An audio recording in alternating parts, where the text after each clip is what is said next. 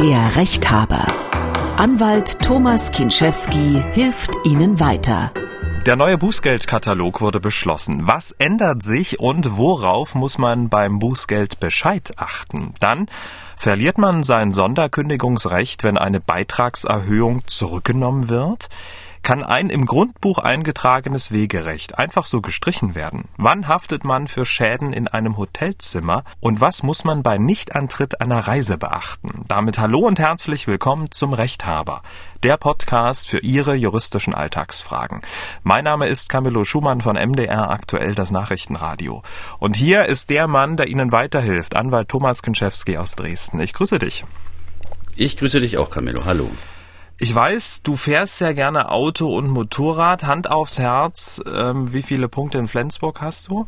Momentan zwei. Und meine Top-Geschwindigkeitsüberschreitung, ach, das darf ich gar nicht. Doch, ist verjährt. Hm? Waren, ich weiß gar nicht mehr, 171 bei 100.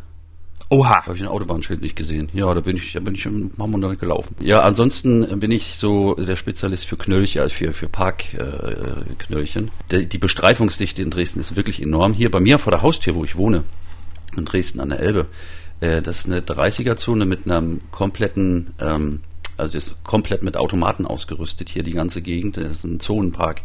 Äh, Scheinpflicht und was hier durchläuft und abgeschleppt wird, ist teilweise echt völlig unverhältnismäßig. Abends, abends um sechs, die Straße ist frei, sonst ist ja alles voll Pendler. Abends um sechs, ein einziges Auto auf weiter Flur. Muss da der Abschlepper kommen? Ich weiß es nicht.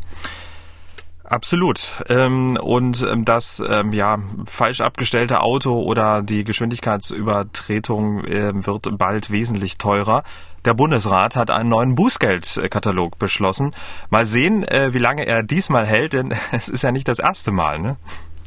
Ja, also da, das war mal eine kleine Klatsche. Jetzt zu Anfang des Jahres hat ja unsere Bundesregierung den neuen Bußgeldkatalog und auch Änderungen in der Straßenverkehrsordnung beschlossen, die eben Strafen für äh, Verkehrsverstöße regeln. Und da gab es einen formellen Fehler im Gesetzgebungsverfahren und deswegen ist das Ding hinten runtergefallen. Verfahren, die nach dem neuen Bußgeldkatalog schon liefen, die wurden entweder eingestellt oder nach dem alten Bußgeldkatalog entschieden. Und wenn ich richtig weiß, ist ab 1. November diesen Jahres doch einiges ein bisschen anders geworden. Das kann man so sagen. Äh, für Raser wird es deutlich teurer und es werden auch Verstöße geahndet, die vorher kein Bußgeld nach sich gezogen haben. Ähm, hast du da so ein, zwei Beispiele? Ja, also das mit dem Rasen ist tatsächlich der Schwerpunkt. Ich meine, vorneweg mal, Camillo, ja, mhm. wir sind im internationalen Vergleich geht's uns echt gut hier in Deutschland. Ja. Also wenn du in der Schweiz mit drei kmh zu viel äh, fährst, dann ist ein dreistelliger Betrag Schweizer Franken fällig. Das ist wirklich doll. Aber jetzt mal neu als Beispiel, wenn ich äh, zwischen ähm, 16 und 21 in der Stadt zu viel war, äh, dann sind es 70 statt 35 Euro. Aber Punkte, das, das wohl bemerkt und die gibt's erst ab 21 km/h zu schnell innerorts. Hart wird's für Leute, die eben mal in der Stadt 91 statt 50 fahren, auf so einer Stadtautobahn oder auf einer, auf einer Schnellstraße. Kann das schon mal passieren, nicht wahr? Und das sind dann äh, bald 400 statt 200 Euro. Ganz neu, das, das ist mir auch aufgefallen, das entspricht so ein bisschen dem Zeitgeist. Mhm. Äh, rechtsabbiegende Lkw, die müssen jetzt Schrittgeschwindigkeit fahren beim Abbiegen. Und wenn die das nicht machen, ja, dann kostet, auch wenn gar nichts passiert, 70 Euro. Wurden denn Strafen für Fahrradfahrer verschärft? Ja, absolut. Also Radfahrer zum Beispiel, ich habe jetzt mal rausgesucht, ähm, wenn ein Radfahrer mir einfach nur die Vorfahrt schneidet, ja, also sozusagen als Linksabbieger einfach mir vors Rad fährt, 20 Euro. Oder äh, richtig teuer wird's, wenn ich ähm, dabei noch eine Sachbeschädigung verursache, also einer macht eine Gefahrenbremsung äh, und fährt auf, weil ich den da geschnitten habe, äh, dann kriegt der Radfahrer 85 Euro und einen Punkt, selbst wenn er gar keine Fahrerlaubnis hat. Äh, das ist tatsächlich so. Oder äh, ganz, ganz verbreitet ist mir auch neulich passiert in Dresden an der Altmarktgalerie. Ich habe da geparkt, wollte losfahren Richtung Wilsdorfer Straße und da kam vom Altmarkt ein Rad wie eine wilde Sau mit so dicken Kopfhörern auf, dem, äh, auf den Ohren und, und ohne jede Schutzausrüstung oder was ist mir vors, äh, vors, vors Auto gefahren. Das war ein Millimeter. Wenn da was passiert gewesen wäre, ja, ähm, dann hätte er auch mindestens einen Punkt gekriegt und mindestens 70 Euro. Dasselbe, wenn ich jetzt als Radfahrer abbiege und ich habe zum Beispiel als Rechtsabbieger den, das Grün für die Fußgänger zu beachten. Ne? Mhm. Und ich husche noch, ich husche noch schnell am Oper 1 vorbei, der so schnell nicht über die Straße kommt. 70 Euro ein Punkt. Hm. Und wie sieht's für Fußgänger aus? Ähm, die sind ja auch, äh, wie mal, Teilnehmer im Straßenverkehr. Müssen die auch mit irgendwas rechnen oder wurden die ausgenommen? Na, also die trifft's eher nicht, weil die ganze Straßenverkehrsordnung eben auf den Straßenverkehr ausgerichtet ist. Es kostet natürlich, das, das bei Rot gehen über die Ampel kostet mhm. ein bisschen was. Aber ansonsten waren die Fußgänger absolut nicht Schwerpunkt dieser Novelle, sondern ähm, ganz, ganz doll, äh, wie gesagt, äh, was, nicht nur was jetzt die Lkw-Abbieger angeht, äh, ist zum Beispiel das mit der Rettungsgasse. Das ist ja ein tolles Ding. Erzähl mal. Ja, also die Rettungsgasse, die kostet, ähm, wenn ich einfach nur nicht Platz mache, ja, und es ist aber ansonsten äh, gar nichts weiter passiert, dann bin ich mit 240 Euro und zwei Punkten und einem Fahrverbot dabei, ja. Und wenn es dazu kommt, dass jemand gefährdet wird, dann, dann erhöht sich das auch noch. Das ist wirklich ähm, ein ganz äh, dolles Ding und da hat man dem, äh, sag mal, dem Bedürfnis der Bevölkerung auch so ein bisschen Rechnung getragen. Das wurde auch gar nicht groß diskutiert. Aber es gibt auch Dinge, wo ich sage, ey, geht's noch? Hm was denn? Hätte nicht sein müssen. Ja, falsch parken. Äh, ich gebe zu, ich, das ein oder andere Knöchchen habe ich schon. Aber das äh, Falschparken wird ja zu Unrecht, ich, ich, ich gebe zu, es ist kein Kavaliersdelikt. Ja, es ist nicht schön und es behindert und es gefährdet und soll auch nicht sein und es ist verboten. Peng. Aber vorher, wenn ich einfach nur zu nah am, an der Kreuzung gestanden habe, waren es 15 Euro mhm. und jetzt sind es 55. Mhm. Fast das Vierfache. Ja, und das in Verbindung multipliziert mit der Überwachungsdichte ähm, das bringt doch einigen Druck auf die äh, Falschparker, auf die, die es halt einfach machen. Richtig, was richtig was nagelneues ähm, im Bußgeldrecht gibt's nicht. Ja, also so gut wie alles, was jetzt neu meistens erhöht worden ist, das, das gab's auch schon vorher. Aber zum Beispiel hat man im Bereich des Parkens in zweiter Reihe oder Parken auf einem Behindertenparkplatz oder ich parke äh, an der Ladesäule für ein E-Auto. Mhm. Das kostet ab sofort richtig Geld. Ja, das waren vorher Kavaliersdelikte, Bagatellen in Anführungsstrichen. Und wenn ich in zweiter Reihe jemand behindern oder gefährde, zum Beispiel die Feuerwehr kommt nicht durch und ich habe das selbst schon gesehen, ein Falschparker in zweiter Reihe, Feuerwehr musste durch, die Männer runter von dem Auto, vier Mann, vier Ecken, ähm, war die Kiste beiseite geschafft und lag irgendwo auf der Seite. Aber äh, ab sofort, äh, da, da bin ich mit, mit Punkten dabei. Ja? Also wenn da jemand behindert oder gefährdet wird durch das Parken in zweiter Reihe, Flensburg. Und wenn man das Gefühl hat, naja, ich habe diesen Bußgeldbescheid völlig zu Unrecht bekommen, ich möchte dagegen vorgehen, was man tun kann, äh, die drei wichtigsten Tipps, äh, wie man gegen einen Bußgeldbescheid vorgehen sollte und was man auch beachten sollte, Fristen etc., das besprechen wir dann am Ende der Sendung. Kommen wir zum ersten Problem. Normalerweise heißt es ja, ähm, Scherben bringen Glück. Im Fall von Uwe war das jetzt leider nicht so. Er war mit seinem Bruder und seinem Vater in einem schicken Hotel in Erfurt, wollten sich's mal gut gehen lassen. Und dann begannen ihre Probleme. Uwe hat uns seine Geschichte per WhatsApp-Sprachnachricht ähm, an die 0172 6380789 geschickt. Als wir das Zimmer bezogen, ging mein Bruder ins Bad, schloss die Glastür, die Schiebeglastür hinter sich und im selben Augenblick fiel die Tür in sich zusammen. Es blieb übrig ein großer Haufen äh, Glassplitter und zwei zerbrochene große Glasteile. Hat sich noch ein Arm geschnitten dabei. Ja, Hotel hat das dann beseitigt, die ganze Sache. Und am nächsten Tag wollte man an der Rezeption bei mir meine Haftpflichtversicherungsnummer haben. Daraufhin habe ich gesagt, das ist nicht mein, meine Sache. Die Tür ist ohne unser Zutun kaputt gegangen. Woraufhin mir der Hotelgeschäftsführer äh, sagte, er würde einen Gutachter bestellen. Der Gutachter würde das also klären und äh, im Fall der Fälle würden wir den Gutachter plus die Tür bezahlen müssen. Ihm wäre sowas noch nie vorgekommen in all seinen Jahren und äh, hat uns praktisch indirekt unterstellt, dass wir durch unsachgemäße Handhabung die Tür zerstört hätten. Konnte ich in keiner Weise nachvollziehen. Ich habe mittlerweile auch gehört von anderen Angestellten in anderen Hotels, dass äh, solche Sachen durchaus in den Hotels nicht so selten passieren und wollte mich also erkundigen, welche Rechtslage da existiert und wie ich mich gegebenenfalls gegen unsachgemäße Forderungen wehren kann. Absolut. Und man muss dazu sagen, der Uwe, sein Bruder und der Vater äh, sind jetzt keine Rockband, äh, die, die dann äh, nach dem Gig das Hotelzimmer zerlegen. Ne? Das sind ganz brave Menschen. Ähm, Thomas, hat sich das Hotel richtig verhalten oder was kann der Uwe tun? Ja, der Uwe soll sich mal nicht foppen lassen hier. Also 99 Prozent ist der Uwe im Recht, wenn nicht wirklich noch ein Gutachter nachweist, dass hier irgendwo ähm, ähm, mit einem Gegenstand gegen die Tür gehauen wurde oder die Tür wurde, wurde ausgehängt. Ähm, es ist nicht so, dass das Hotel nur dafür haftet, dass bestimmte Dienvorschriften eingehalten werden, ja, so Sicherheitsstufen oder so, sondern das Hotel haftet für den mangelfreien Zustand äh, der Einrichtung. Das geht für Türgriffe, für Balkongeländer, für, für, für Glastüren. Und ähm, ich, ich würde hier einfach nicht nur nicht zahlen, sondern ich würde den Spieß umdrehen. Es gab nämlich äh, mal einen Fall in München, das ist zwar schon zehn Jahre her, da ist genau dasselbe einer Kieferorthopädin passiert. Mhm. Ja. Die ist, die ist rein in ihre Bude, äh, wollte morgens früh in die Dusche und in dem Moment, wie sie die Tür zumacht, explodiert die Tür, die Glastür. Das war so ein Sicherheitsglas und das zerlegt sich so in ganz kleine, feine ah. Scherben und dann liegt da so ein silberner Haufen auf der Erde. Und das war nicht alles, was da passiert ist, sondern die, die Frau hat sich äh, im Gesicht und an der, an der rechten Hand verletzt, die war Rechtshänderin und Kieferorthopädin, ja. Und äh, die hatte eine Brille für, für fast 1000 Euro auf der Nase und die hat's richtig zerdeppert. Die Brille war hin. So. Und da hat sie gesagt, liebes Hotel, ich, das kann ja wohl nicht wahr sein, ihr müsst doch dafür sorgen, dass eure Türen hier nicht platzen. Sagt das Hotel, also wie doof kann man sein, eine Tür so zuzuschlagen, dass das kaputt geht. Naja, die haben sich bei Gericht gesehen. Und die Frau hat Recht bekommen in erster Instanz und das ist sogar rechtskräftig geworden. Die hat also die Brille von 878 Euro bekommen und noch on top 2000 Euro Schmerzensgeld, weil die hatte sich am rechten Zeigefinger, meine ich, da hat sich so ein Geschwür gebildet, so ein rosinengroßes Knubbelchen.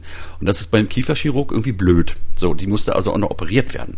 Und on top hat das Gericht auch noch gesagt, wenn in der Zukunft mal was sein sollte, liebes Hotel, musst du auch künftige Schäden bezahlen.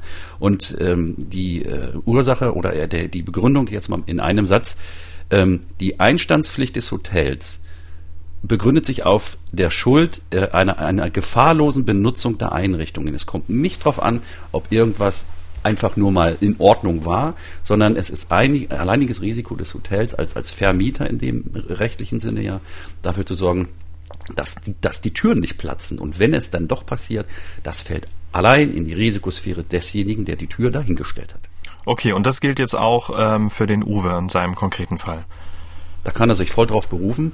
Und äh, wenn er wirklich in Anspruch genommen werden sollte, also wenn, ich weiß ja nicht, was kostet so eine Tür, das kann ja auch 500 Euro locker sein, mhm. ja, ähm, dann, dann soll er sich auf jeden Fall einen Anwalt nehmen und äh, sich da notfalls auch mit dem, mit dem Gutachter im streitigen Verfahren dagegen wehren. Weil im, äh, ich habe mal gelesen, dass zum Beispiel eine häufige Ursache, gerade in, in Luxushotels, ähm, sind so schwebende Glastüren, ja, so die so quasi wie in, aus der Luft, so mit leichter Vermilchung Richtung Dusche.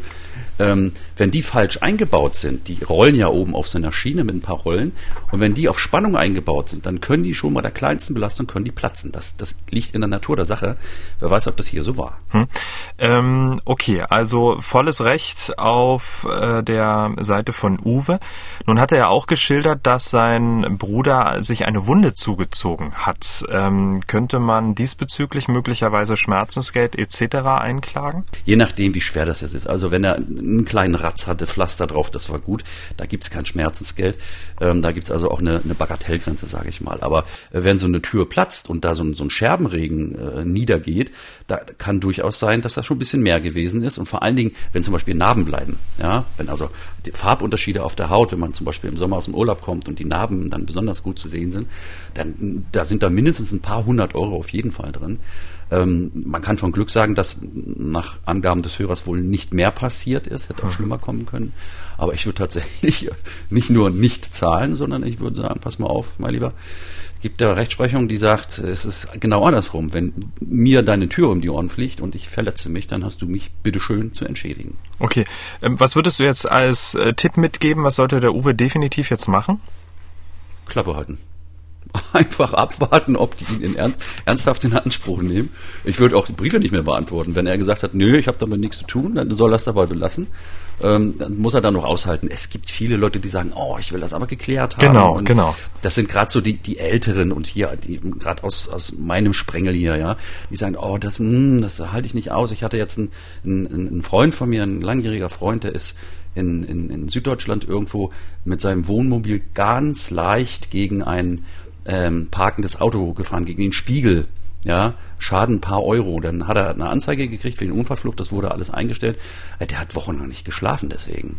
Ja, also äh, man muss dann auch Verständnis für die Leute haben, aber mein Rat als Anwalt, äh, vielleicht auch Berufskrankheit, pff, lass sie doch kommen. Wenn sie was wollen, ja, muss er erstmal sagen, was er will und muss auch beweisen, dass er es zu beanspruchen hat.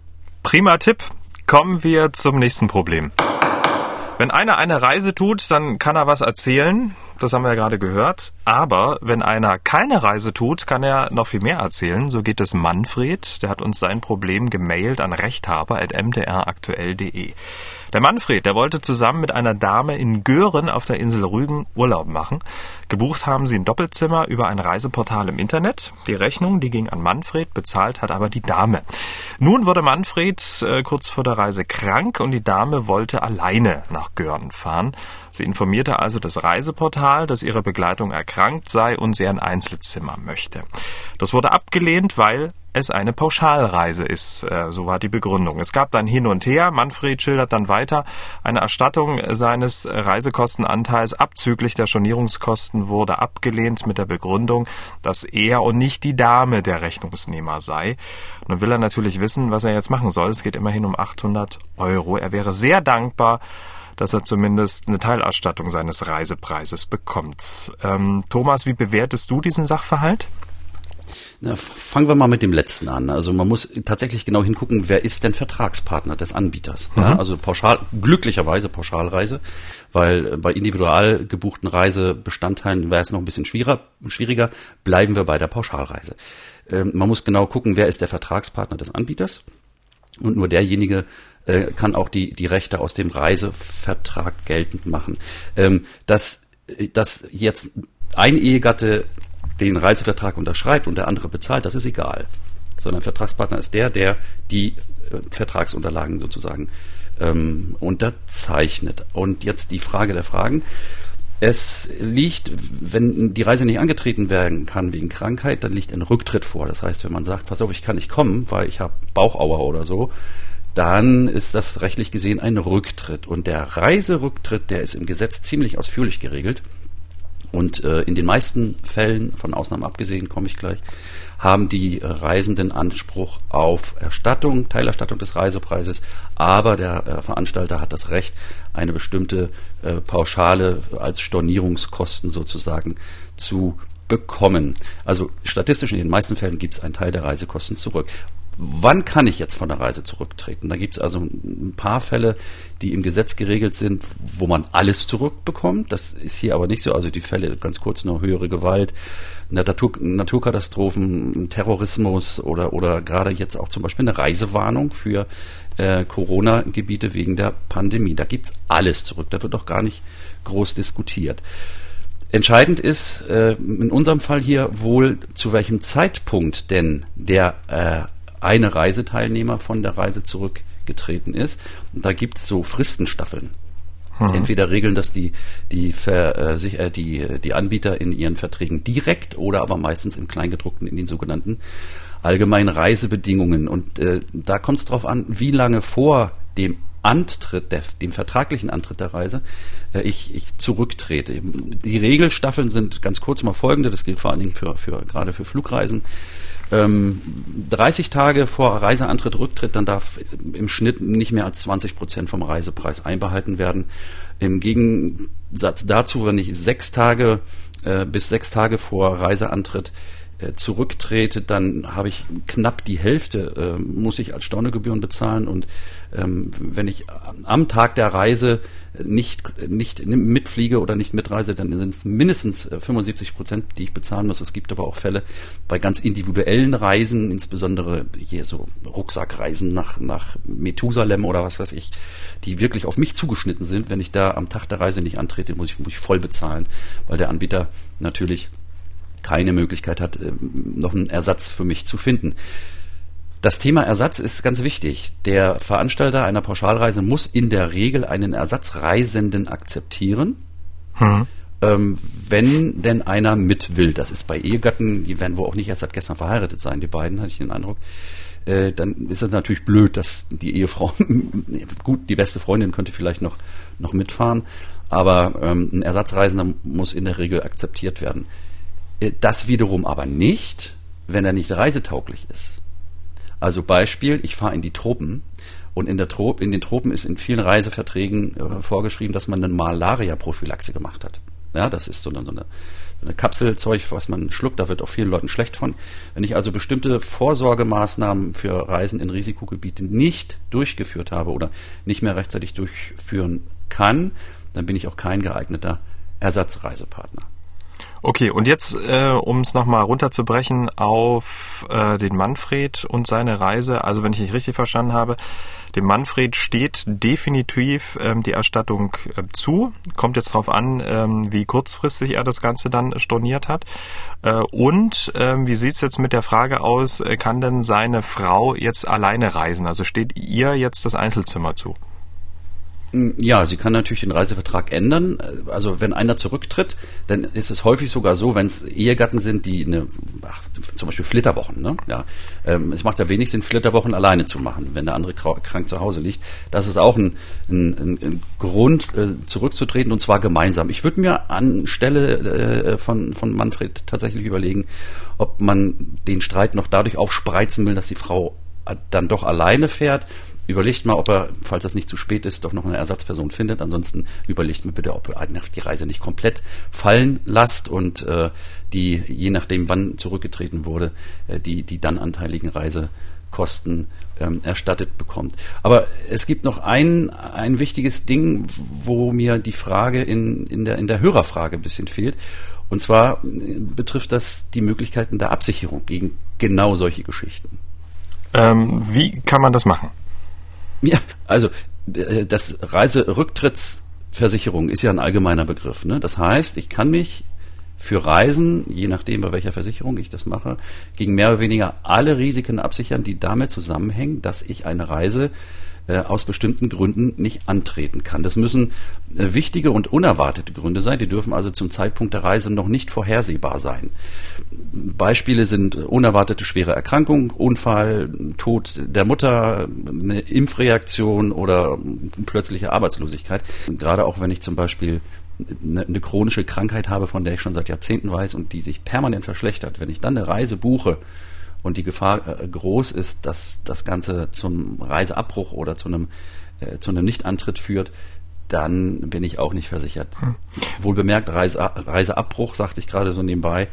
Viele Leute versichern sich nur gegen Reiserücktritt, aber äh, man sollte immer auch daran denken, dass im Urlaub was passieren kann. Dass man im Urlaub erkrankt, einen Unfall hat. Und dagegen gibt es die kombinierte Reiserücktritts- und Reiseabbruchversicherung. Okay, die ist immer kombiniert oder muss ich darauf achten, dass äh, beides inkludiert ist?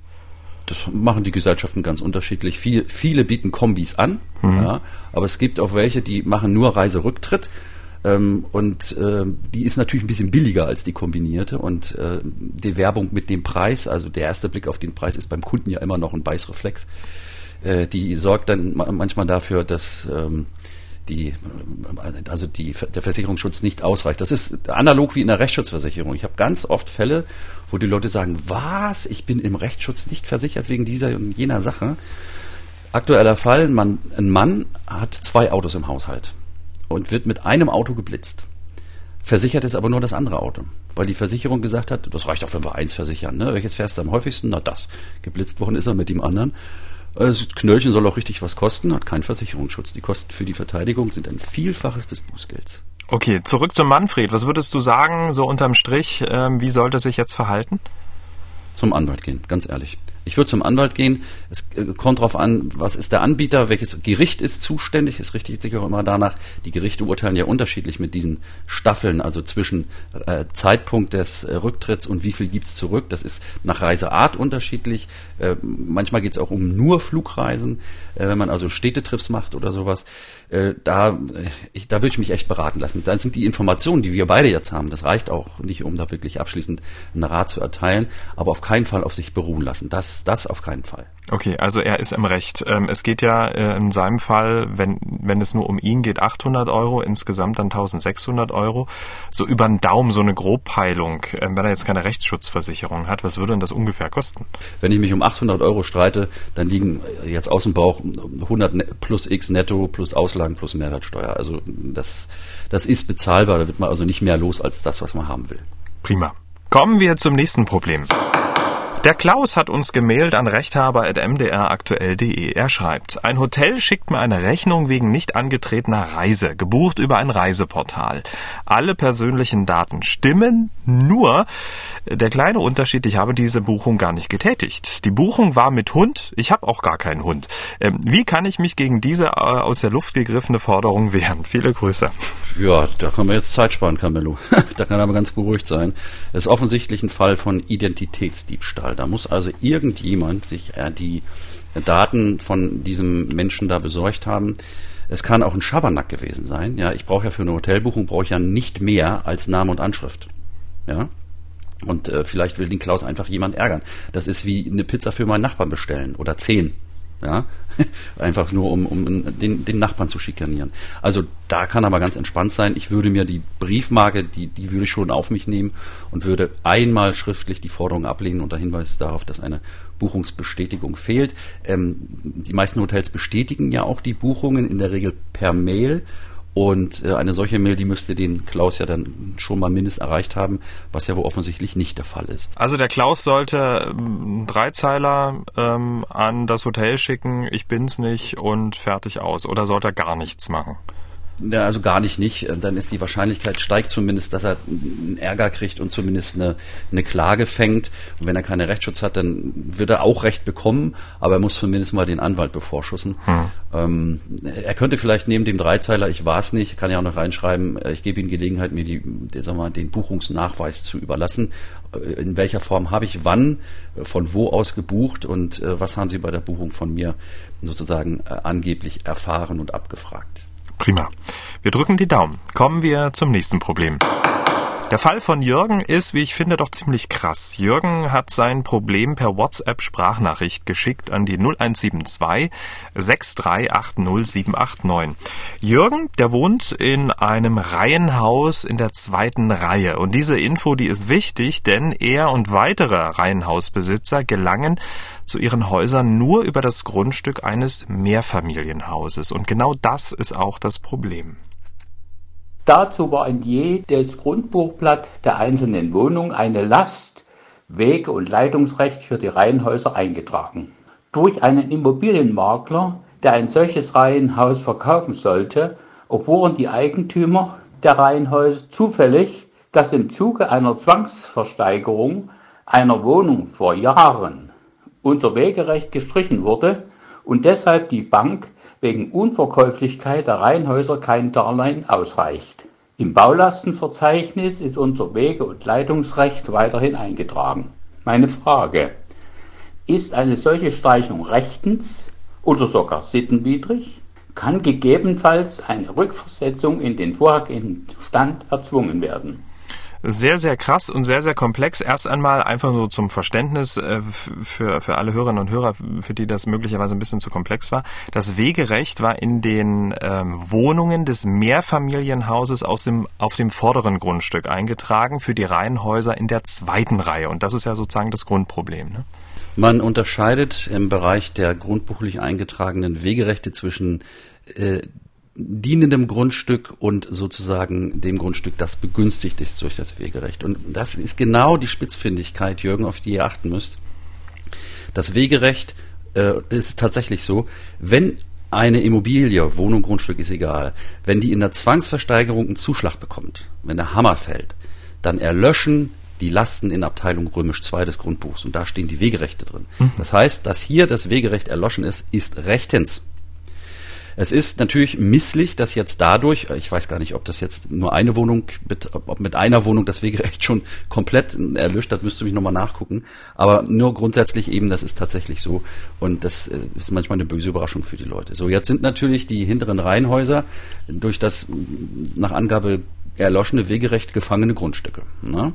Und ein gefangenes Grundstück ist ähm, mangels Erreichbarkeit, sinkt also schlagartig in seinem Verkehrswert. Und hier scheint wohl einer der Eigentümer oder der Jürgen selber ähm, einen Kredit zu benötigen und würde sein Grundstück gern belasten. Aber weil es sich um ein noch gefangenes Grundstück handelt, mhm. ähm, sagt die Bank, es ist so gut wie unverkäuflich, wenn jemand ein Kaufinteressent kommt daher und sagt, auch oh, aber nett hier, äh, hübsche Fassade und auch der Garten ganz toll. und erfährt, es gibt kein Wegerecht oder es gibt Streit ums Wegerecht, dann suchen die Leute das Weite. Das ist so. Ja, also ähm, das, das ist zunächst mal die Ausgangslage. Aber er ist ja nicht, er ist ja nicht hilflos. Es gibt einen Paragraphen im BGB, Paragraph 917, und das regelt das sogenannte Notwegerecht. Das ist rechtlich etwas weniger stark als das, was im Grundbuch des dienenden Grundstücks eingetragen ist. Aber das Notwegerecht, das kann ich jederzeit geltend machen, wenn ich keinen sonstigen öffentlichen Zugang zum Grundstück habe. Ich muss es nur geltend machen. Und äh, im Falle eines Streits um das Wegerecht, wenn es also verweigert wird, dann kann ich denjenigen, der es mir verweigert, verklagen und das rechtskräftige Urteil, in dem das Notwegerecht also bestätigt wird, das ersetzt quasi den Grundbucheintrag, der hier durch die äh, Zwangsversteigerung zum Erlöschen gebracht wurde. Ah, verstehe. Muss er denn klagen oder kann er erstmal klingeln beim neuen Besitzer und sagen, hier, wie sieht's denn aus? Äh, da war doch was. Ähm, wir müssten das noch ja, ummünzen. Ja. Si si sicher das. Mein, mein Grundrat, ne, quatscht miteinander. Ja. Äh, ich will jetzt nicht schon wieder mit der berühmten Kiste Bier oder Flasche Wein kommen, äh, die ich da mit der Braucht Schleife vor die Tür stelle und ja. ähm, aber natürlich mal klingeln und sagen, ey, wir haben da ein Problem und zwar nicht nur ich, sondern alle Mann und so und so ist die Rechtslage, habe ich hier bei MDR gehört ähm, wollen wir das nicht rückgängig machen. Also beim Zuschlag ist das Wegerecht erloschen. Das tut dir nicht weh. Das ist eine reine Formalie. Ähm, wollen wir es machen? Ich übernehme auch die Notarkosten. So, so das wäre so mein Einstieg. Ähm, so würde ich den ansprechen, den, den, den Erwerber, der da in der Versteigerung äh, gewonnen hat. Ja, und wenn er das nicht macht, äh, dann kann man darüber nachdenken, ob man dem mal vielleicht ein Wochenende mit seiner Frau in Paris finanziert und die Eigentümer liegen alle zusammen. Und dann, dann räumt er das ein und lässt sich das mit ein bisschen Backschisch vergolden. Und wenn er das auch nicht macht, dann bleibt es dabei. Dann muss ich zur Absicherung auch und zur Wiederherstellung des, des Regelverkehrswerts der Grundstücke da hinten muss ich das Wegerecht einklagen, hilft alles nichts. Hm, und das bekommt er auch definitiv oder kann sich der neue Wohnungsbesitzer ja, ja. dagegen wehren? Wenn er uns nichts Falsches erzählt hat und tatsächlich dieser eine Weg der einzige Weg ist, überhaupt nach hinten in die Reihenhäuser zu kommen, dann da gibt es da kein Risiko, da hat er das Notwegerecht, dafür gibt es diesen Paragraphen. Okay. Ähm, jetzt haben wir ja ganz viele Begr äh, Begriffe gehört, Wegerecht, Grundbuch und dann hat er auch noch Baulastenverzeichnis in den Mund genommen. Ähm, was hat's denn damit auf sich und spielt das überhaupt eine Rolle in seinem Fall? Also im, im Zweifel hier nein. Ein Baulastenverzeichnis ist in Deutschland äh, ein in fast allen Bundesländern geführtes Verzeichnis von öffentlich-rechtlichen Verpflichtungen eines Eigentümers gegenüber der Baubehörde. Also wenn, wenn, der, wenn die Obrigkeit von mir verlangt, dass zum Beispiel eine Leitung über mein Grundstück laufen darf oder so irgendwas, da gibt's ein Baulastenverzeichnis und das wird in allen Bundesländern geführt. Ein Land nicht, du kommst nicht drauf, Bayern. Ja? Ähm, äh, und dieses Baulastenverzeichnis hat mit privaten Lasten überhaupt nichts zu tun. Es geht meistens um, um Abstandsflächenbaulasten, also dass ich nicht näher an Nachbars Grundstück ranrücken darf als, als ein oder zwei oder drei Meter und ähm, oder so Zufahrten für was weiß ich, wenn jetzt äh, der, der Weg, die, einz, die einzige Rettungsweg ist für, eine, für die Feuerwehr, ja. Und das müsste man nochmal prüfen hier tatsächlich. Äh, das kann auch eine öffentliche Baulast sein. Aber diese öffentlich-rechtlichen Belastungen, diese Baulasten sind von privatrechtlichen Belastungen zu unterscheiden. Nur privatrechtliche Belastungen kommen in Abteilung 2 des Grundbuchs. Prima. Kommen wir zum nächsten Problem. Der Mike hat sein Problem gemailt an rechthaber.mdraktuell.de. Der Mike schreibt, darf die Tanzschule bzw. das Fitnessstudio mir mein Sonderkündigungsrecht aufgrund einer Beitragserhöhung von über 10 Prozent durch die Rücknahme selbiger nach bereits erfolgter Kündigung entziehen? Sehr klare Frage. Du hast dir das Problem angeschaut. Was ist dein Tipp? Tja, also erst einmal sportfrei, Mike. Ähm, das ist ein Massenphänomen, ein Massenproblem. Die Fitnessstudios, die arbeiten an der Effizienzgrenze mit ihren Beiträgen. Die werben mit absoluten Dumping-Beiträgen, drei Monate frei und so weiter. Und irgendwann kommt dann der Hammer und die heben die Beiträge an. Äh, dass das Fitnessstudio die Beiträge erhöhen darf, ist von vornherein nicht generell ausgeschlossen. Es kann ja im Vertrag geregelt sein, dass innerhalb bestimmter Fristen die Beiträge um so und so viel steigen dürfen. Oder man macht eine Staffel, analog wie im Mietvertrag. Ich setze äh, anhand der Hörerfrage jetzt mal voraus, dass hier ähm, die Erhöhung über 10 Prozent aus vertraglichen Gründen äh, ein Sonderkündigungsrecht begründet. Und jetzt kommt die Antwort. Ein Fitnessstudio-Vertrag ist ein zweiseitiger Vertrag, den kann ich nicht einseitig ändern. Es ist ja auch so, wenn der, wenn der, wenn der Sportler Mike hier einfach mal die Beiträge um 30 Prozent reduzieren würde, würde ja auch gekündigt werden. Ja? Also so ist es ja wohl. Mhm. Rechtlich, Studenten, zweites Semester allgemeines Schuldrecht. Eine Kündigung ist eine einseitig empfangsbedürftige Willenserklärung. So ähnlich oder genau wie die Kündigung im Arbeitsrecht. Ja, da muss ich nicht sagen, oh, das ist aber schön, danke schön für die Kündigung, sondern wenn die Voraussetzungen vorliegen für die Kündigung, dann muss ich die Kündigung absetzen. Ich empfehle immer schriftlich einschreiben, Rückschein. Und die Rechtsfolgen der Kündigung, die treten mit Zugang beim Empfänger ein. Und deswegen ist auch der Zugangsnachweis so wichtig. Und jetzt, äh, die, Situation ist ja die, der Betreiber hat gesagt, ach du je, ich habe eh schon kaum Leute und der Mike, der pumpt doch immer jeden Tag so und das ist doch alles schön. Ähm, ich ich nehme nehm das zurück. Pass auf, du zahlst den alten Beitrag, wir vergessen die Sache. So, das will der Mike aber nicht. Und eine nachträgliche Beseitigung des Kündigungsgrundes ist nicht möglich. Das heißt, der Betreiber kann nicht einfach so tun, als hätte er nie was gesagt und die Sonderkündigung provoziert sozusagen, sondern wenn der Mike sich an die Sonderkündigung klammert und nicht mit dem Betreiber hinterher noch äh, zusammenkommt und sagt, ah, pass auf, wir vergessen das, ich bleib doch bei dir, aber mach, mach so einen Scheiß nicht nochmal, ähm, dann, äh, dann, dann gilt die Sonderkündigung und der Mike muss da nicht hin äh, nicht nur er muss nicht hin, sondern er sollte auch nicht mehr hingehen. Wenn er nämlich jetzt weiter äh, den, den Fitnessvertrag nutzt, also sozusagen weiter trainiert, dann ist das zumindest mal eine stillschweigende Erklärung, dass die, die Fortsetzung zu den neuen Bedingungen mit den erhöhten Beiträgen, dass die dann wohl doch akzeptiert wird. Aber Grundsatz, nachträgliche Beseitigung der, der, der Kündigung durch Heilung sozusagen des Kündigungsgrundes, die ist nicht möglich. Da gibt es übrigens, Camillo, eine, eine ganz interessante Ausnahme. Äh, in Deutschland ist es so, ähm, ich kann im Mietrecht, wenn ich wegen Mietschulden gekündigt werde, ja, dann kann ich jedenfalls, wenn es nicht zu oft vorkommt, ähm, bei äh, ähm, Verzug mit Mietrückständen mehrere Monate, kann ich innerhalb bestimmter Frist diese Rückstände nachzahlen und dann wäre eine Kündigung wegen Mietrückständen, die kann ich damit heilen, die kann ich aus der Welt schaffen. Mhm. Aber das gibt es nur im Mietrecht. Okay, ähm, was sollte der Mike denn jetzt machen? Nicht zum Sport gehen, sich ein neues Studio suchen und jeden Beitrag, äh, der da illegal abgebucht wird, also vertragswidrig, den kann ich zurückgehen lassen nach den allgemeinen bankrechtlichen Vorschriften. Ähm, das ist auch Bestandteil jeder Online-Banking-Funktion. Äh, kann ich innerhalb von, ich meine, sechs Wochen eine Lastschrift zurückgehen lassen. Also das nennt sich Protest bei den, bei den Banken. Ich muss es auch nicht begründen, ich muss es einfach nur machen. Und äh, ich bringe damit den ähm, Betreiber natürlich in Zuchtzwang. Ich widerrufe natürlich auch die Einzugsermächtigung, das gehört zur Sonderkündigung mit dazu. Äh, viele ignorieren aber in der Praxis diese widerrufende Einzugsermächtigung. Ich sollte also auch vorsorglich den Widerruf äh, der Einzugsermächtigung meiner Bank mitteilen. Die hinterlegen dann ein Merkmal. Und wenn derjenige wieder versucht abzubuchen, geht diese Lastschriftversuch in Protest und wird nicht ausgeführt und der Kunde kriegt eine Meldung. Prima. Dann, Mike, wir drücken die Daumen. Kommen wir zum nächsten Problem. Frank ähm, hat sein Problem gemailt an rechthaber.mdraktuell.de. Frank hat ein Problem mit seiner Autoversicherung. Frank war mit seinem Auto unterwegs, musste einem anderen Auto ausweichen. Dabei touchierte er ein parkendes Auto, wie er schreibt. Und er schreibt weiter. Diese Kollision bemerkte ich erst zehn Minuten später nach Fahrtende. Auch weil der Schreck vom Ausweichen groß war, lag mein Fokus nicht auf dem parkenden Auto, sondern auf dem davonfahrenden Auto auf der Gegenspur. Nach Fahrtende bemerkte ich den Schaden an meinem Auto und meldete ihn der Polizei. Das Verfahren wegen Fahrerflucht gegen mich wurde eingestellt. Nun fordert meine Autoversicherung dennoch Schadenersatz von mir. Im laufenden Schriftverkehr haben sie ihre Forderung bereits dreimal gesenkt, was mich zweifeln lässt, ob sie überhaupt Anspruch haben. Der Versicherung entstand ein Schaden von knapp 10.000 Euro. Der Schaden an meinem Auto beläuft sich auf 1.800 Euro. Da ich Vollkasko versichert bin, lohnt sich ähm, es, rechtliche Schritte gegen meine Versicherung einzuleiten. Viele Grüße. Mein lieber Mann, 10.000 Euro Schaden. Huiuiui.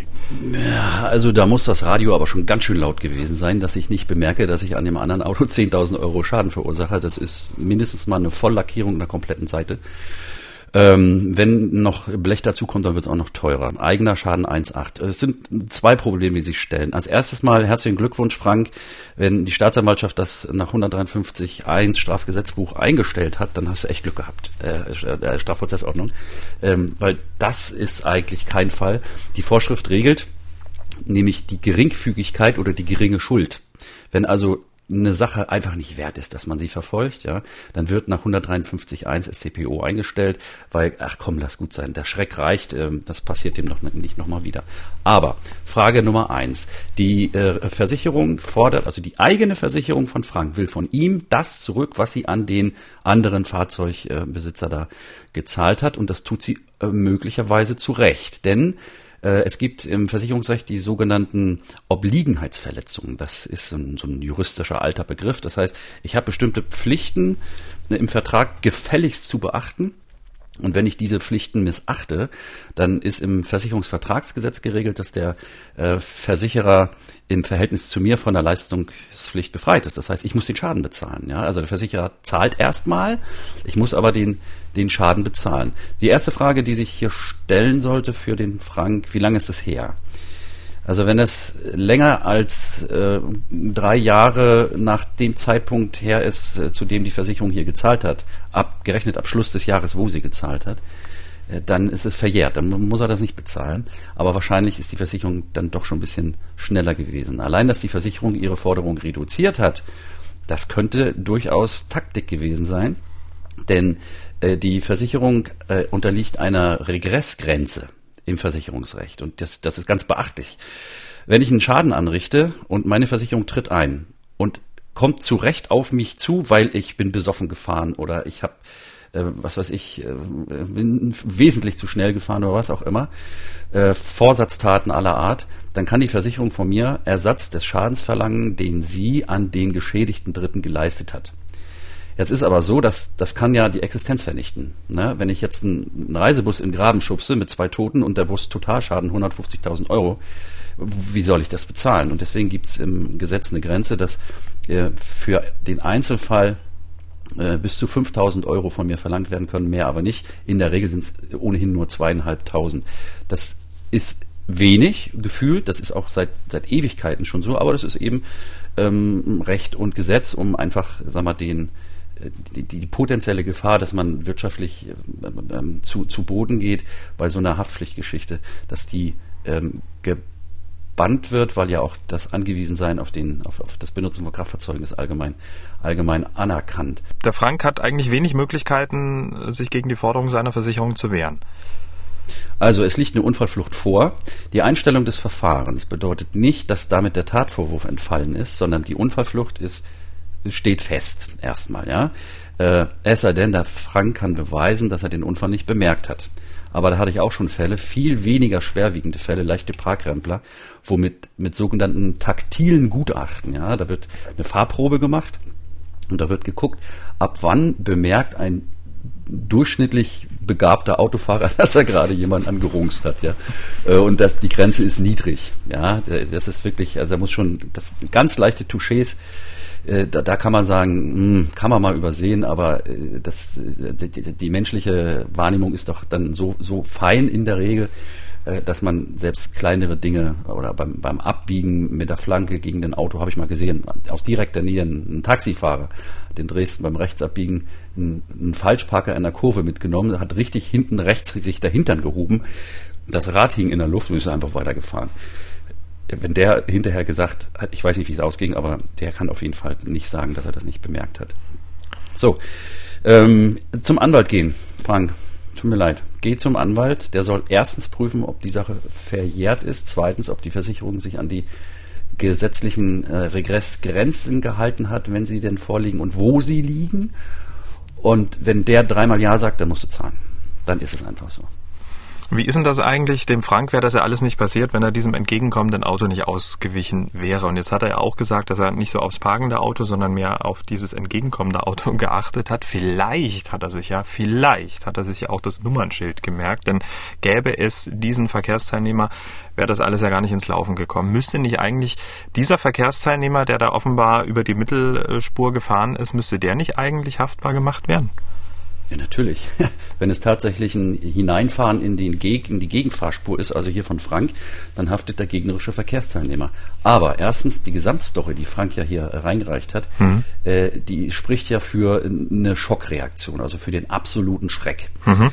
Und ähm, Fahrzeuge im Gegenverkehr bewegen sich bekanntlich nach Adam Riese mit der Summe der jeweiligen Einzelgeschwindigkeiten voneinander weg. So, ja. Und dass in den Bruchteilen von Sekunden nach ja. dem Anstoß, dass der da die Gegenwart hatte, äh, im Spiegel, spiegelverkehrten Kennzeichen zweifelsfrei zu erkennen, ja. Das, das halte ich, das halte ich für, ähm, für wenig wahrscheinlich. Man kann ruhig Strafanzeige gegen Unbekannt erstatten, da wird ja zumindest man noch ungefähr wissen, äh, was es für ein Auto war, vielleicht sogar die Marke und die Farbe. Mhm.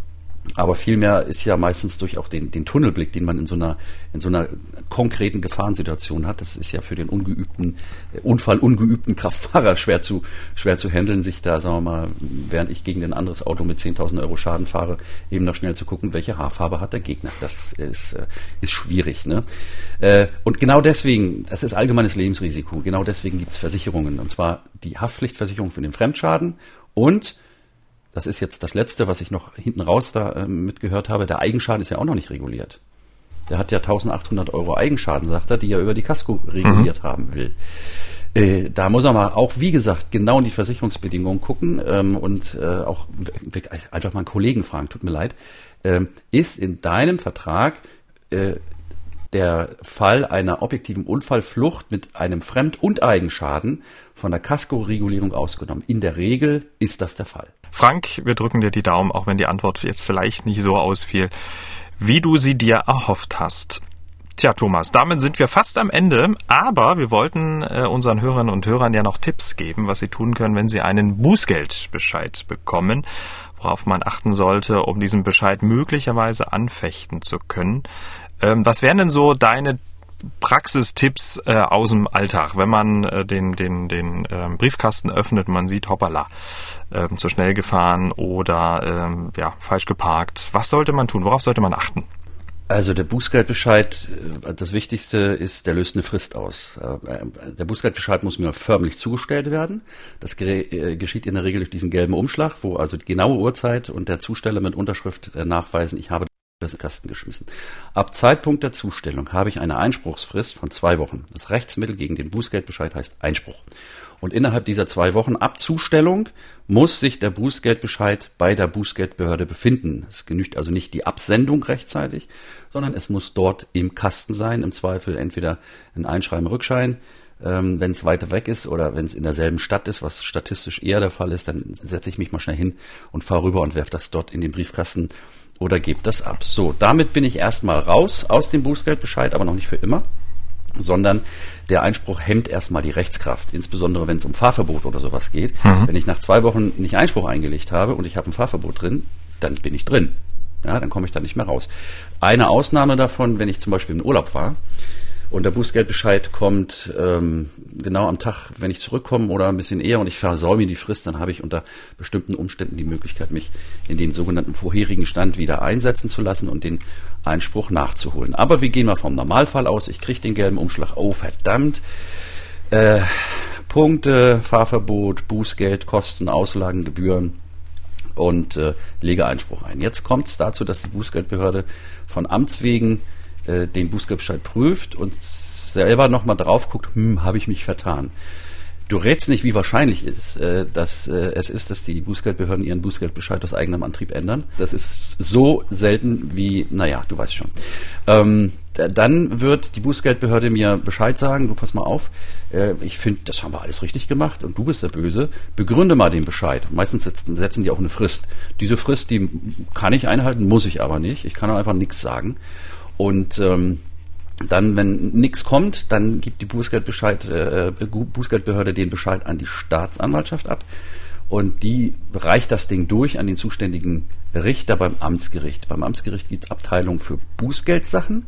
Und da gibt es spezielle Richter, die meistens nur das machen. Und dann gibt es eine mündliche Verhandlung mit oder ohne Gutachter. Und dann wird geguckt, wenn es ein Video gibt, wird das Video ausgewertet, wenn es Fotos gibt, wo ich schlecht zu erkennen bin, kann sein, dass ein Anthropologe kommt, ein Mediziner, der ein Fachgutachten erstellt, ja, das ist deine Nase, äh, alles schon gehabt und äh, ja, ansonsten gibt es auch immer mal die Möglichkeit, gerade bei Fahrverboten, dass man in der mündlichen Verhandlung ähm, barmt und Gnade vor Recht ergehen lässt und ausnahmsweise vom äh, Fahrverbot äh, runterkommt, weil jetzt äh, dramatische berufliche Folgen oder sowas drohen. Und wenn da nicht, nicht wirklich vorher schon viel was gewesen ist, dann kann man äh, darauf spekulieren. Äh, sollte man sich aber einen Verteidiger nehmen, weil die haben einfach das bessere Verhandlungsgeschick. Ein Absehen vom Fahrverbot ist meistens mit einer in der Regel Verdoppelung der Geldbuße verbunden. Das muss man auch wissen. Ne? So. Okay. Und ach so, ganz ganz nach vorne. Ich habe es noch vergessen.